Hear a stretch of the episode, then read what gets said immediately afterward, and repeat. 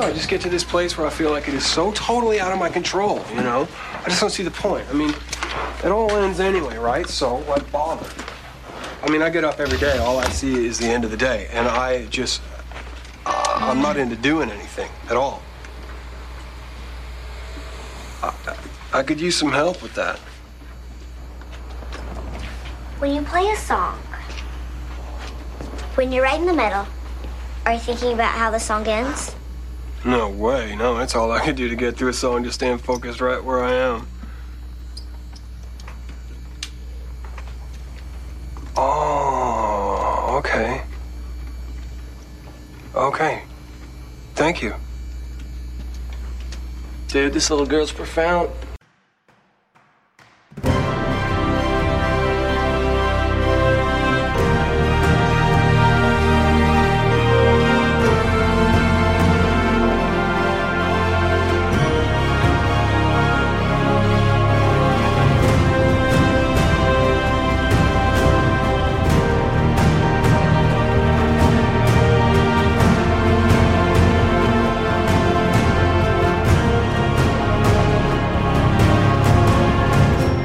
Combat Nummer 904, Re, Re C3. Hallo und herzlichen Glückwunsch zum 904. Combat, den ich nicht wirklich irgendwo an einem einzelnen Tag aufgenommen habe, sondern der da äh, dank der Kraft der Aufzeichnungen aus äh, drei Vorträgen vom Chaos Communication äh, Remote Congress Experience von 2021 besteht.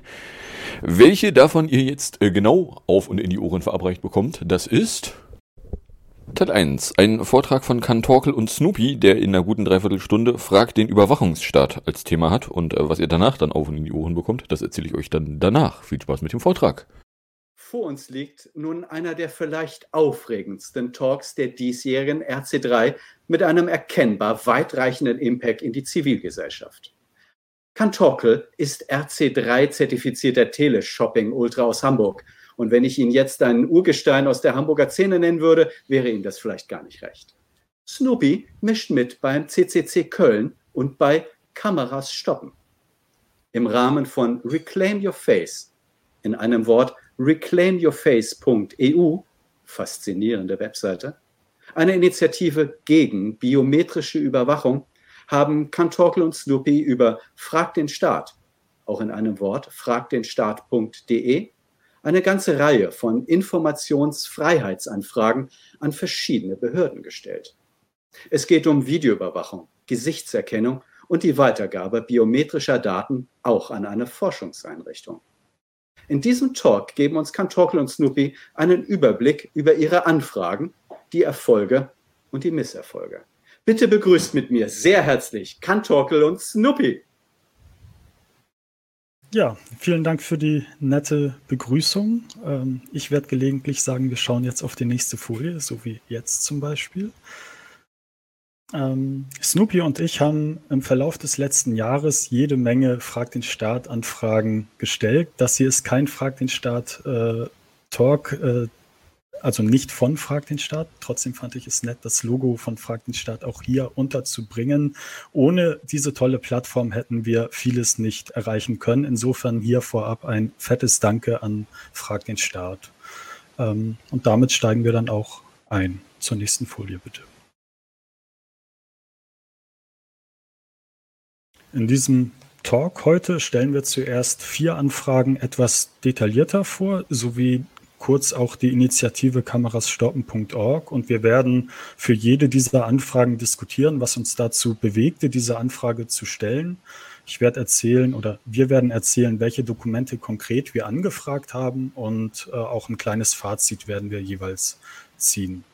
Anschließend berichtet Snoopy über eine sehr, sehr große Anfrage. Wir haben über fragdenstaat.de fast 200 Polizeien in Deutschland bezüglich Videoüberwachung ausgefragt. Zum Schluss berichten wir dann noch, was wir gelernt haben und was wir vielleicht in Zukunft selbst besser machen können. Links zu allen Anfragen, die wir in diesem Talk erwähnen, findet ihr in der Beschreibung des Talks. Ähm, die meisten Links sind jetzt schon da, ein paar fügen wir wahrscheinlich im Nachgang noch hinzu.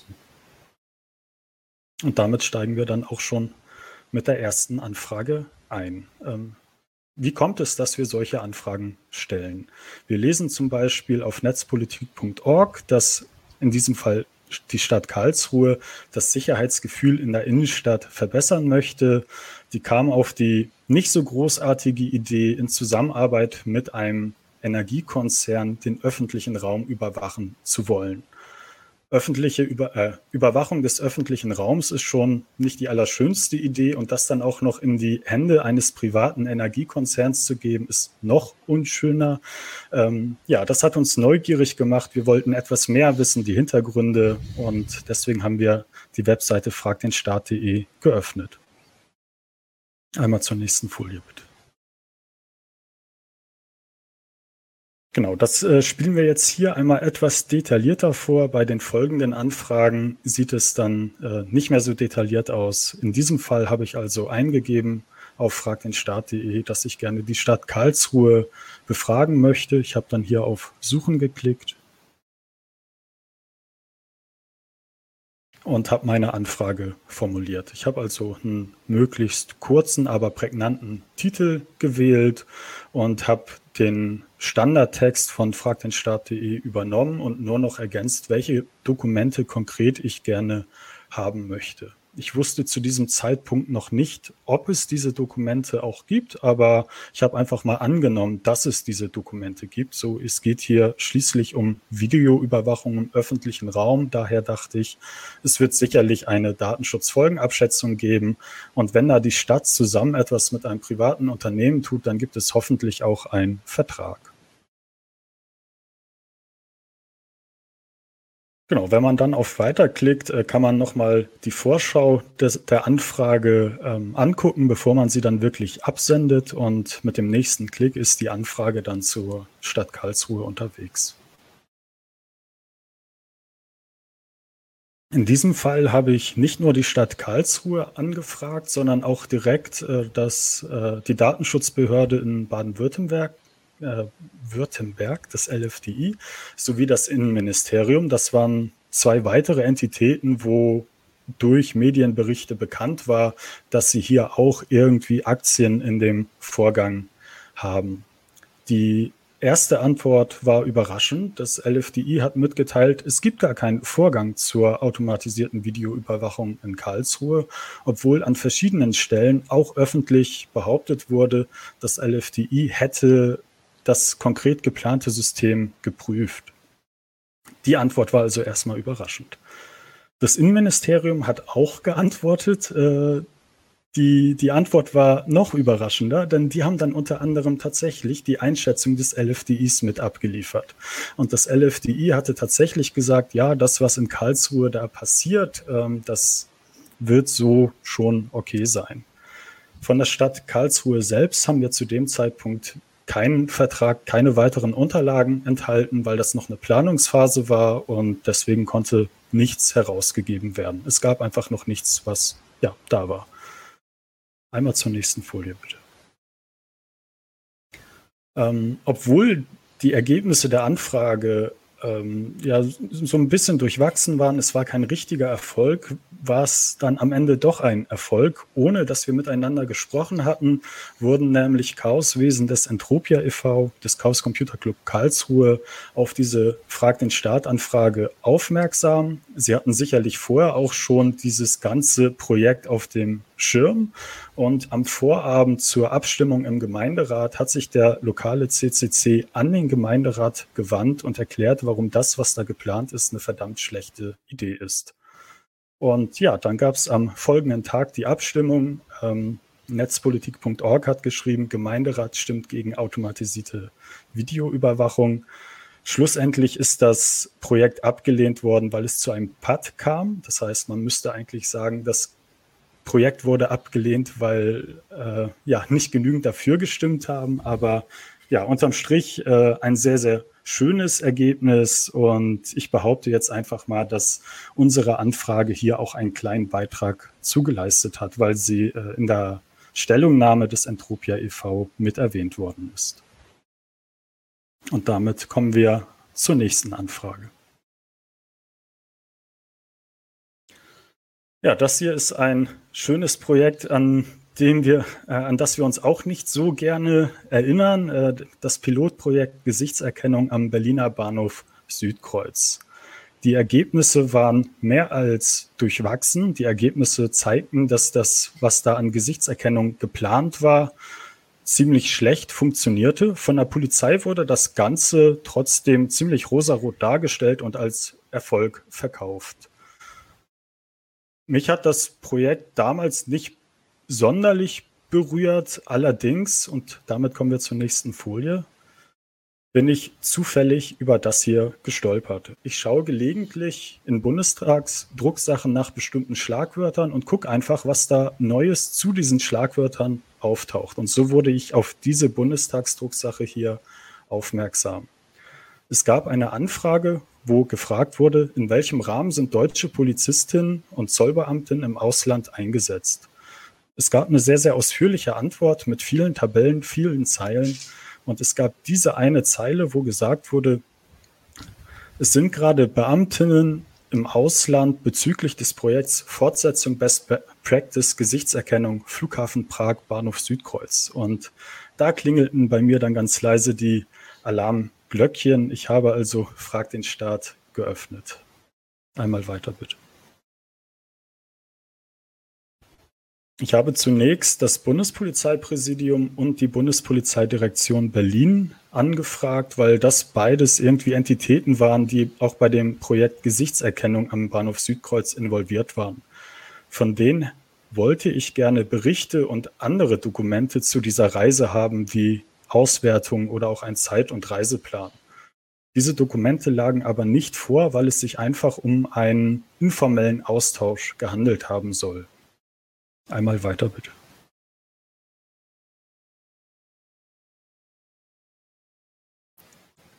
Ja, da wurde ich ein bisschen skeptisch. Ähm, ich konnte mir nicht vorstellen, dass mehrere Beamten nach Prag reisen und es dann überhaupt keine Dokumente gibt. Darüber unterhielt ich mich auch mit dem Büro einer Bundestagsabgeordneten und das Ergebnis waren zunächst eine schriftliche Frage, auf die es eine weitere nichtssagende Antwort gab und eine kleine Anfrage, ähm, auf die es eine weitere Antwort gab, die nicht so, nicht so richtig weitergeholfen hat. Wir wussten immer noch nicht, worum, äh, worum es konkret bei diesem Treffen in Prag ging. Die beiden Fragen und Anfragen äh, drehten sich nicht nur äh, um diesen polizeifachlichen Austausch, sondern das war dann jeweils am Rand dieser äh, Anfragen untergebracht.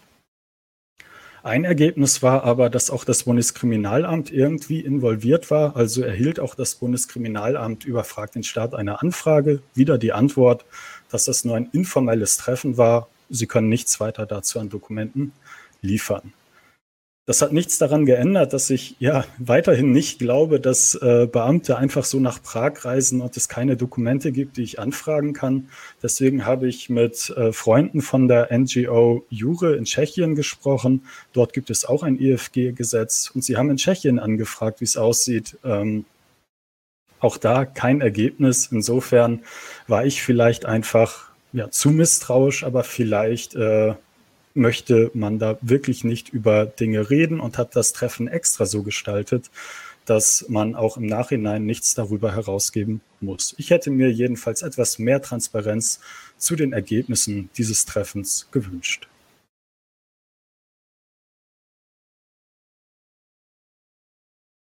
Ja, ähm, man sieht, dass ich gelegentlich Bundestagsdrucksachen durchsuche. Ähm, in einer weiteren wurde äh, auf ein Projekt hingewiesen, in dem die Leistungsfähigkeit marktverfügbarer Gesichtserkennungssysteme ähm, untersucht werden sollte. Das klang ja spannend. Ich wollte den Projektbericht lesen. Deswegen habe ich wieder eine EFG-Anfrage gestellt und dieses Mal war die EFG-Anfrage auch erfolgreich. Das sehen wir auf der nächsten Folie. Und zwar wurde, ich glaube sogar innerhalb der Frist, Überraschung, ähm, mir der Evaluierungsbericht in Kopie zugestellt, wobei das nicht der originale Bericht war, sondern wir sehen hier leicht dieses Wasserzeichen Antrag. Das ist eine Kopie, die extra für einen EFG-Antrag modifiziert wurde. Die Namen der Firmen wurden hier durch Buchstaben ersetzt, sodass ich nicht mehr sagen kann, welche Firma hier besonders gut abgeschlossen hat. Ähm, aber etwas anderes war ja hier besonders interessant. Ich gehe jetzt gar nicht auf die technischen Ergebnisse ein, welche Firma besonders gut abgeschlossen hat, sondern interessant ist der erste Teil, wo der Versuchsaufbau beschrieben wird. Und zwar geht daraus hervor, dass das BKA einfach mal acht Millionen Bilder an Fraunhofer übermittelt hat. Und zwar Bilder aus der Inpol-Datei, die überwiegend Bilder aus erkennungsdienstlichen Behandlungen enthält. Das heißt, das BKA hat einfach ja, 5 Millionen frontale Gesichtsbilder und 3 Millionen Halbprofilbilder an Fraunhofer übermittelt, damit die vier ähm, Programme miteinander vergleichen können. Ich habe so ein paar Zweifel daran, dass das Ganze zulässig ist. Ich denke, man hätte die Software auch anders prüfen können. Und mit dieser Frage, ob es zulässig ist, habe ich mich an den Bundesdatenschutzbeauftragten gewandt. Das war im April 2021. Im Dezember 2021 habe ich dann nochmal nachgefragt, wie es aussieht. Die Prüfung dauert an.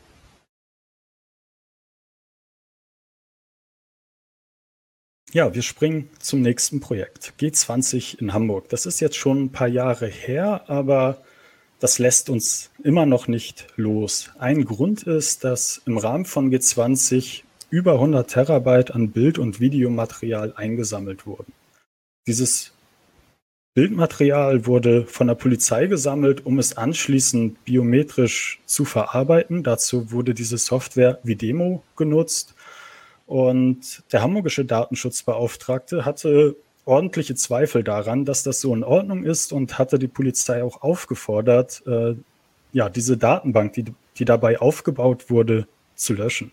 Das ist aber nicht passiert. Die Polizei hat den hamburgischen Datenschutzbeauftragten ignoriert, beziehungsweise auch gegen ihn geklagt. Ähm, das Verfahren ist dann in die nächste Instanz gewandert und ich glaube, das Verfahren vom hamburgischen Verwaltungsgericht, Oberverwaltungsgericht, ist noch immer nicht abgeschlossen. Über dieses Verfahren wurde in der Presse immer mal wieder berichtet, aber Dokumente dazu hatte ich bisher nicht so viele gesehen, deswegen habe ich auch da mal nachgefragt.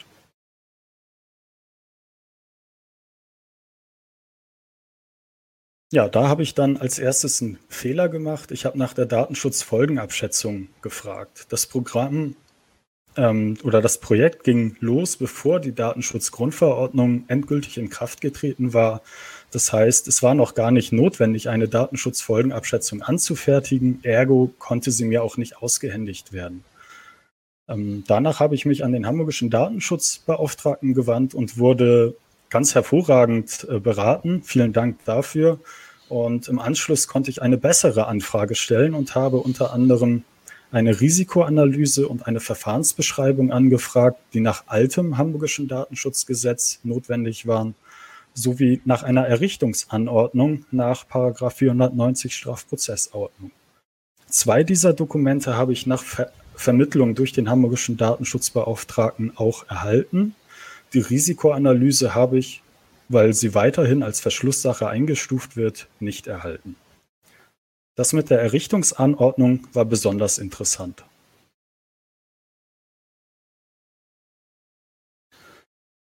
Und zwar bekam ich die Errichtungsanordnung zunächst nicht, weil die Errichtungsanordnung nicht über den Entwurfsstatus hinaus bearbeitet wurde und damit ist sie von der Informationspflicht ausgenommen.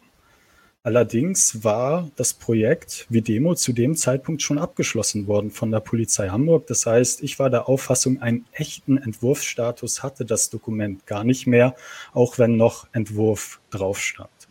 Dieser Einschätzung folgte die Polizei dann nach Vermittlung durch den hamburgischen Datenschutzbeauftragten auch. Was aber noch interessanter an dieser Sache ist, dass hier über, ich glaube, wenige Jahre eine Datenbank mit biometrischen Daten von der Polizei betrieben wurde, ohne dass die Errichtungsanordnung für diese Datei jemals unterschrieben wurde. Das heißt, die Polizei hat da illegalerweise eine Datenbank aufgebaut, über Jahre betrieben und ja, die Errichtungsanordnung dazu wurde nie unterschrieben. Normalerweise ist das der Fall, wenn eine Datei für drei Monate oder länger betrieben wird. Und damit Kommen wir zu Snoopy. Genau, vielen Dank. Ähm, Ich berichte dann, wie angekündigt, über Kameras stoppen. Das ist eine Initiative aus Köln und die begleitet die Klage und die Öffentlichkeitsarbeit gegen die Videoüberwachung von dem Polizeipräsidium Köln. Ähm, das Polizeipräsidium hat nach der Kölner Silvesternacht bzw. den Vorkommnissen äh, in der Silvesternacht 2015 auf 2016 ähm, die Videoüberwachung deutlich ausgebaut und äh, genau die Initiative arbeitet ähm, und unterstützt die Arbeit dagegen. Ähm, in dieser Initiative habe ich auch ein paar Informationsfreiheitsanfragen gestellt an das Polizeipräsidium Köln. Das sind aktuell ungefähr 17. Die Links dazu werden dann noch in der Beschreibung hinzugefügt. Ähm, und da ist das Problem, dass wir quasi nie eine Antwort von der Polizei bekommen haben.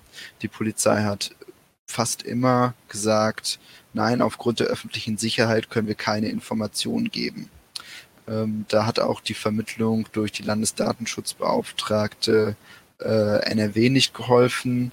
Ähm, die Polizei stellt sich da komplett stur und möchte keinen Tropfen Informationen an uns herausgeben. Wenn es dann auch passt, nehmen sie auch mal andere Gründe als öffentliche Sicherheit. Sie finden irgendwelche Argumente in den Datenschutzgesetzen, die sie dann vorschieben, aber im Zweifel verweisen sie dann auch immer auf die öffentliche Sicherheit. Und dazu haben wir uns gedacht, wie sieht das denn, da Kantorkel und ich ja schon einige Erfahrungen mit Anfragen hatten, wie sieht das in anderen Städten in Deutschland aus? Und haben uns da mal Gedanken gemacht. Ähm, wir wissen von Frag den Staat, dass es ein Massenanfragetool gibt, mit dem man mehrere Anfragen, also eine Anfrage an mehrere Stellen gleichzeitig senden kann. Ähm, dafür muss man sich einmal bei Frag den Start freischalten lassen. Das ging relativ easy, das haben wir äh, probiert.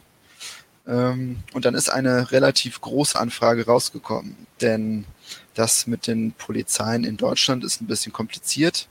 Äh, Polizeien sind Ländersache und jedes Land äh, hat da seine eigenen Polizeidinge, die es da tut. Ähm, die heißen zum Beispiel komplett anders. Das heißt, man kann schlecht über Textfilter alle Polizeien raussuchen aus dieser großen Liste.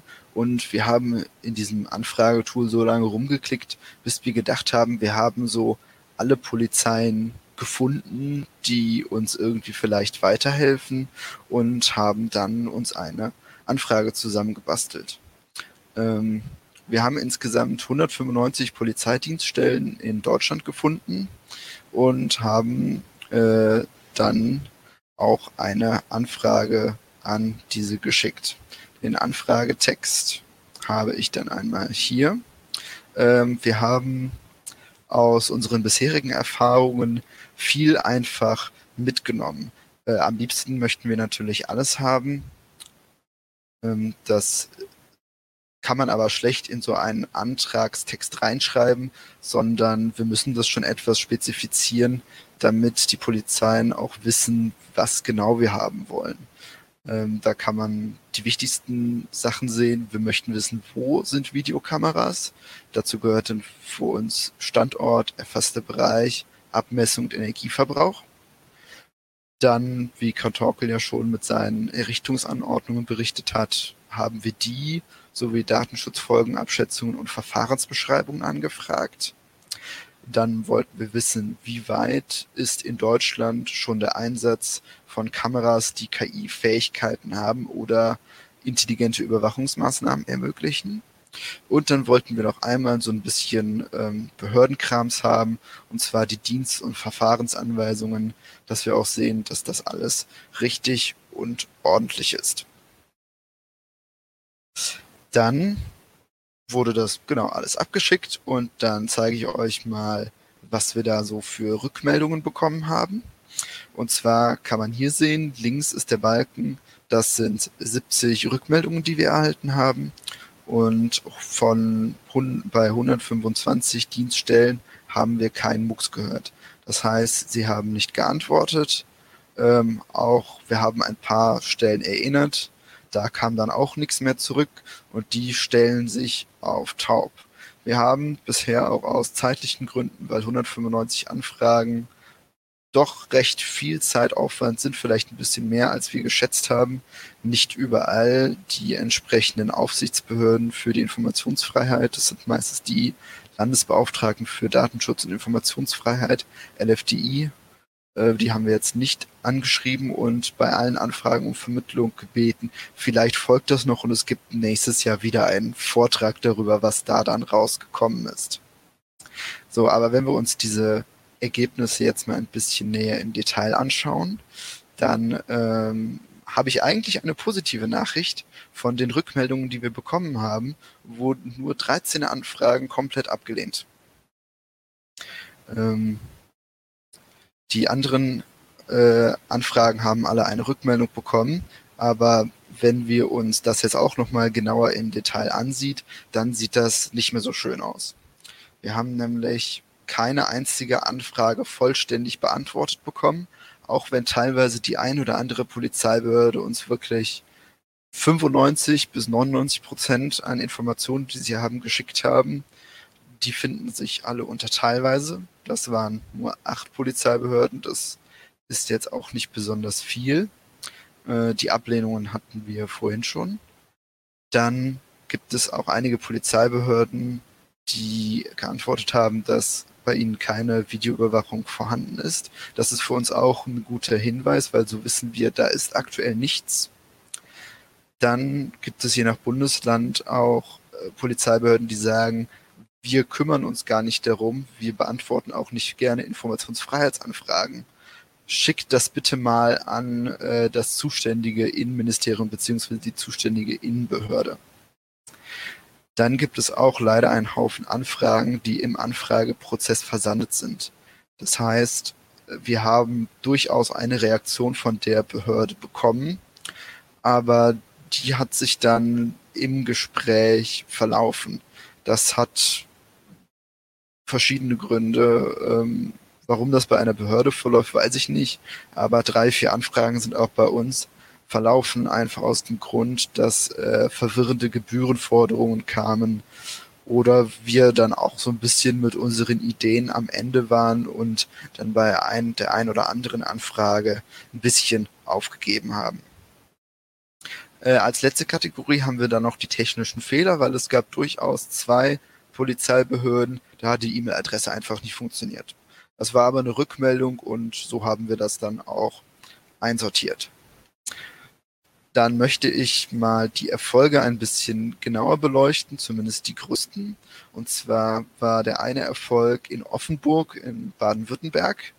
Äh, dort haben wir von der Polizei fast alle Informationen zu der bestehenden Videoanlage erhalten. Äh, das Bild ist ein kleiner Ausschnitt aus der Datenschutzfolgenabschätzung, die das technische Verfahren in schematischer Darstellung etwas beschreibt. Äh, da sieht man auch schön, wie die Polizei sich Mühe gegeben hat, alles ordentlich zu machen, zumindest auf diesem Schaubild. Äh, dazu gibt es noch sehr viel Text und Behördenleiteranordnungen und all das. Den Link gibt es auch in der Beschreibung. Und das Einzige, was in dieser Anfrage gefehlt hat, waren Informationen über die Abmessungen der Kamera und den Energieverbrauch. Da wollten sie sich die Informationen per Hand holen, aber hätten uns dafür einen ähm, finanziellen Aufwand in Rechnung stellen wollen von Gebühren, die noch unklar waren. Daher haben wir das gelassen, aber die waren schon ziemlich weit vorne mit dabei und haben uns schöne Informationen gegeben, wie sowas aussieht. Dann haben wir einen weiteren Erfolg, und zwar in Mannheim. Ähm, hier ist es witzigerweise so ein bisschen andersrum. Hier haben sie uns die Abmessungen und äh, die den Energieverbrauch bzw. die Leistungsaufnahme der Videoüberwachung gleich mit zugeschickt. Ähm, also sonst war da auch relativ viel Informationen dabei. Da haben auch so ein paar Details gefehlt. Äh, und besonders interessant war auch äh, Mannheim, denn in der Antwort haben sie dann zum Thema KI etwas über eine Kooperation mit dem Fraunhofer Institut äh, erzählt, dass es da einen Vertrag gäbe, den sie uns aber nicht zuschicken würden, weil er nicht vertraulich ist. Wer sich jetzt mit dem Informationsfreiheitsgesetz ein bisschen auskennt, weiß, Vertraulichkeit ist kein Grund, Informationen zurückzuhalten. Und deshalb haben wir unsere Anfrage dann einfach um diesen Vertrag erweitert. Leider wurde diese Anfrage nicht beantwortet. Die ist noch nicht komplett durch. Die Polizeibehörde Mannheim hat uns geschrieben, dass die gerade in Absprache mit der Landesdatenschutzbeauftragten sind, die ja auch für die Informationsfreiheit zuständig ist und das mit denen abklärt, die Details. Da müssen wir auch unbedingt nochmal nachhaken, denn ähm, das wäre wirklich sehr interessant. Das ist auch so eine versandete Anfrage, wo sie versprochen haben, sie melden sich zurück, aber da kam nichts. Dann würde ich weiter einen kleinen Überblick so generell über die Bundesländer geben, was wir da so an Informationen, an groberen Informationen rausgefunden haben. Da haben wir, wer das Informationsfreiheitsgesetz kennt, weiß auch, dass das Ländersache ist und äh, Bayern, Niedersachsen und Sachsen haben überhaupt kein Informationsfreiheitsgesetz. Da ähm, gab es gar nichts und da gab es auch fast immer Ablehnungen. Ähm, in Hessen ist die Polizei im Informationsfreiheitsgesetz komplett ausgenommen und die haben sich auch grundsätzlich alle direkt gesperrt, wenn sie überhaupt geantwortet haben. Ähm, wobei man hier auch sagen muss, Niedersachsen war auf jeden Fall stets bemüht. Dort äh, gab es oft ein äh, Link zu der Internetpräsenz der jeweiligen Polizeidienststelle, wo dann auch wirklich ein paar Informationen über Videoüberwachung, wenn diese durchgeführt worden ist, Informationen standen. Zum Beispiel, wo steht das? Auf einem, auf einer Website waren auch ein paar Fotos von den Kameras mit so einem roten Kringel drum, damit man die auch erkennen kann. Genau. Ähm, das war das und äh, dann war witzigerweise auch etwas dabei, das haben wir ja alle bei äh, in dem Talk von Lilith und äh, Honkhase gehört, dass das mit den Behörden manchmal ein bisschen schwierig ist und der Digitalisierung. Eine Website war halt kaputt und hat uns einen 404-Link angezeigt. Da wissen wir jetzt nicht, was da wirklich ist. Ähm, was ich auch sehr schade finde, äh, in NRW haben wir da ich auch daher komme und mich da ein bisschen besser auskenne, viele Polizeibehörden angeschrieben, aber haben von äh, sehr wenigen eine Rückmeldung erhalten. Köln blockiert, aus Bonn haben wir zum Beispiel was bekommen. Ich kann mich noch an Oberhausen erinnern, dass dort gar nichts ist. Ähm, und sonst gibt es wirklich eher wenig Antworten aus NRW. Vielleicht müssen wir uns da mal mit der Landesdatenschutzbeauftragten NRW zusammensetzen und mal reden. Ähm, genau, in Rheinland-Pfalz, Sachsen-Anhalt und Schleswig-Holstein und beim Bund äh, werden die Anfragen generell von dieser Innenbehörde, was ich schon mal am Anfang erwähnt habe, bearbeitet. Und da macht es wenig Sinn, die einzelnen Polizeibehörden anzuschreiben. Da haben wir dann jeweils von dieser Innenbehörde eine Antwort erhalten. Dann möchte ich noch etwas über ein paar besonders interessante Spezialfälle sprechen, die uns da so entgegengekommen sind. Ähm, da würde ich erst mit dem Traurigen anfangen. Und zwar war das bei der Bundespolizei.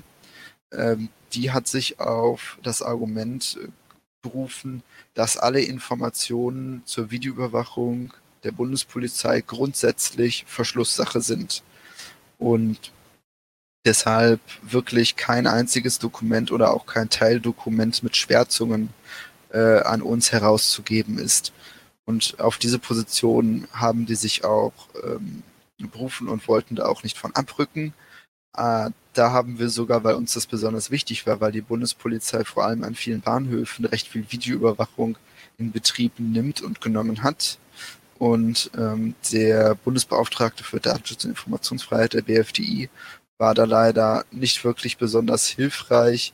Der hat sich gefühlt nur die Rechtslage angeguckt und gesagt, ja, Verschlusssache, die wollen das auch als Verschlusssache behalten, deshalb äh, können sie da auch nichts tun und das fand ich sehr schade, denn in einem der Tätigkeitsberichte war so eine Vermittlung in einem ähnlich gelagerten Fall schon mal erfolgreich.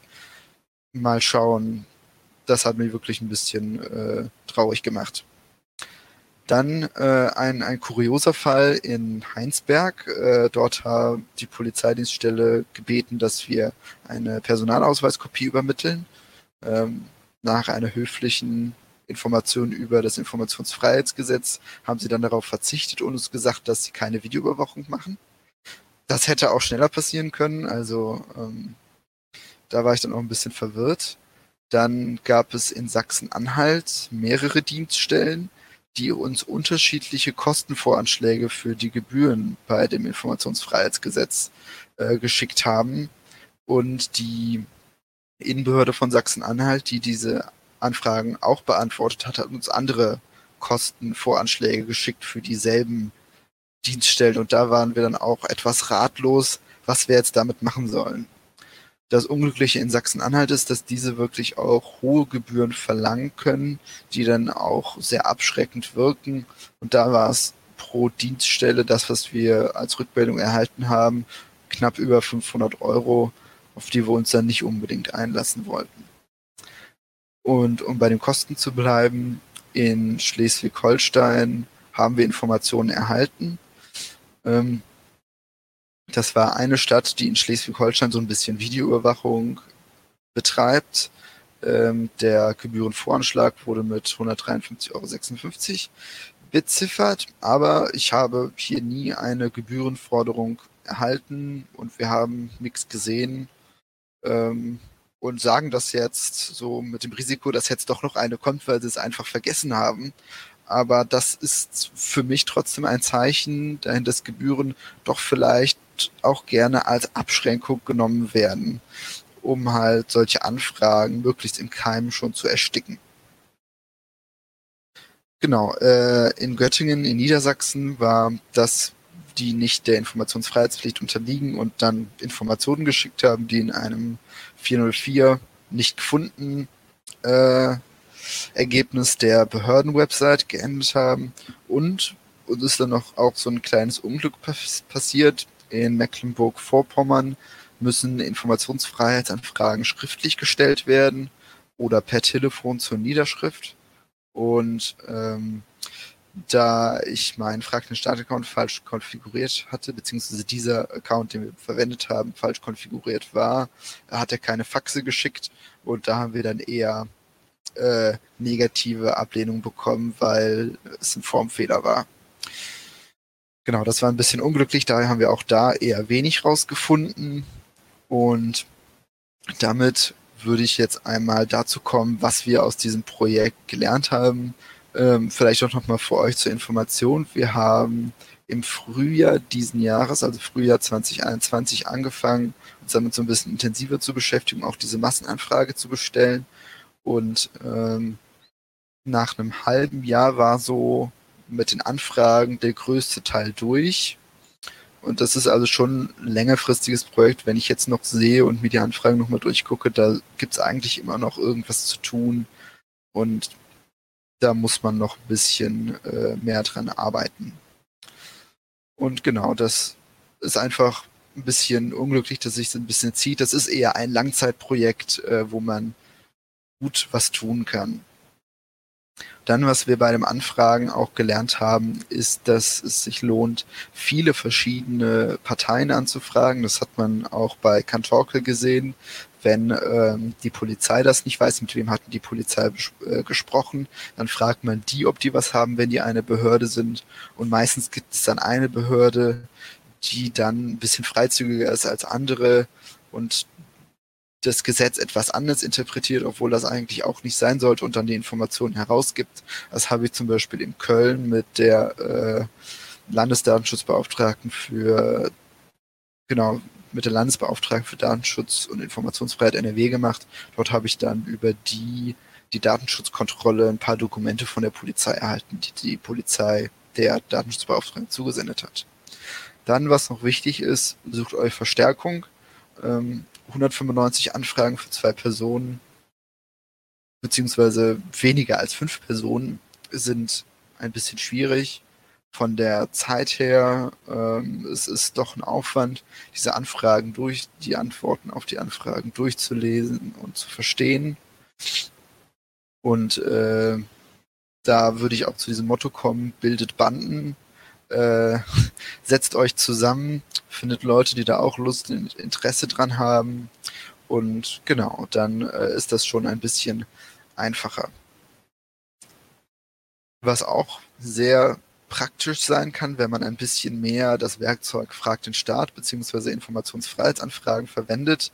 Es lohnt sich ein bisschen rumzusuchen, was haben andere Leute schon gefragt und was haben sie als Ergebnisse bekommen und dann lohnt es sich für die eigene Anfrage vielleicht bei diesen erfolgreichen Anfragen abzuschreiben und zu gucken, was die gemacht haben, damit die Behörde darauf antwortet.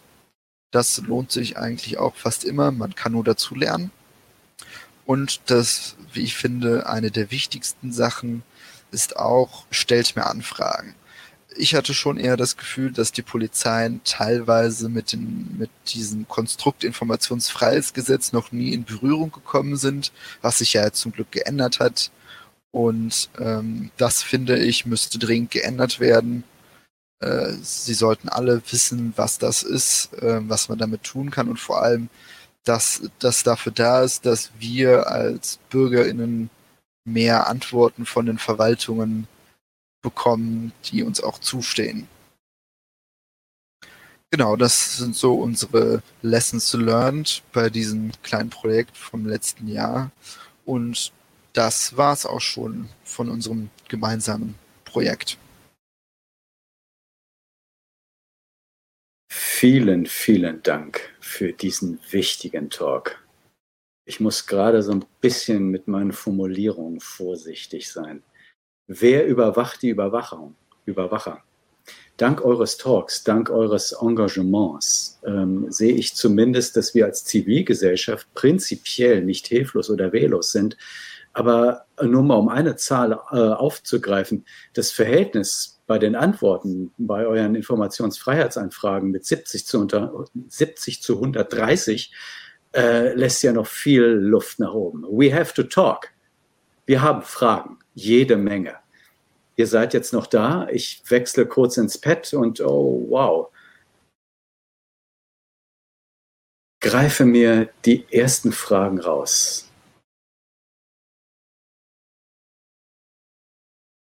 Beim Südkreuz war doch die Erkennungsquote grottenschlecht. Wie wurden eigentlich die vorgeblichen Erfolge begründet? Oder gab es dazu nicht irgendwo so einen Evaluierungsbericht? Da gibt es einen Bericht. Es gibt auch einen Blogpost dazu auf www.ccc.de. Da wird äh, das Ergebnis dieses Feldversuchs ein bisschen auseinandergenommen. Ähm, die Ergebnisse wurden dadurch geschönt, dass unter anderem verschiedene Systeme gekoppelt wurden und das ganze Szenario einfach so ein bisschen realitätsfern war. Äh, und darauf ist man dann nicht so im Detail eingegangen, als man gesagt hat, dass eben absurd hohe Erkennungsraten erreicht worden sind. Danke dir. Eine andere äh, unfassbare Zahl herausgegriffen. Äh, BKA übermittelt äh, frontale Gesichtsbilder an Fraunhofer äh, Anfängerinnenfrage. Woher hat das BKA fünf Millionen frontale Gesichtsbilder? Ähm, ja, das sind Bilder aus ähm, erkennungsdienstlichen Untersuchungen, meine ich. Und da habe ich mich noch nicht reingefuchst. Ich weiß nicht, wie lange Bilder, die dort angefertigt werden, aufgehoben werden dürfen. Dann wenn man da so erfasst wird, dann ist man ja nicht automatisch Täterin oder Täter. Das ist also ein Thema, wo man noch weiter bohren kann. Und die haben natürlich auch alle ihre Erlaubnis dafür erteilt, oder? Gehe ich von aus, ja. Ich muss mir echt ein bisschen auf die Lippen beißen, wie, wie viel Mühe und wie viel Sorgfalt wir immer damit verwenden, um wirklich alle äh, Wesen zu fragen, ob sie mit ihren Gesichtern irgendwo äh, Fotografieverbot in unseren Räumlichkeiten und okay, ich äh, nehme mal die, lieber die nächste Frage. Polizei Hamburg ignoriert Datenschutzbeauftragten. Verfahren läuft. Gibt es denn keine einstweilige Verfügung oder dergleichen? Oder habt ihr Ideen dazu? Ich kenne den genauen Stand des Verfahrens nicht. Also es gab da auf unterer Ebene vor einem Hamburger Gericht ein Verfahren, da unterlag die Datenschutzbehörde. Das wurde jetzt zum Oberverwaltungsgericht angehoben und dieses Verfahren läuft einfach noch. Und ich glaube, mit einer einstweiligen Verfügung ist da wenig zu holen. Ähm, einfach auch, weil diese Datenbank inzwischen nicht mehr existiert. Aber es geht immer noch darum, rückwirkend zu klären und auch für die Zukunft zu klären, ob das, was die Polizei Hamburg da sich geleistet hat, legal war oder nicht.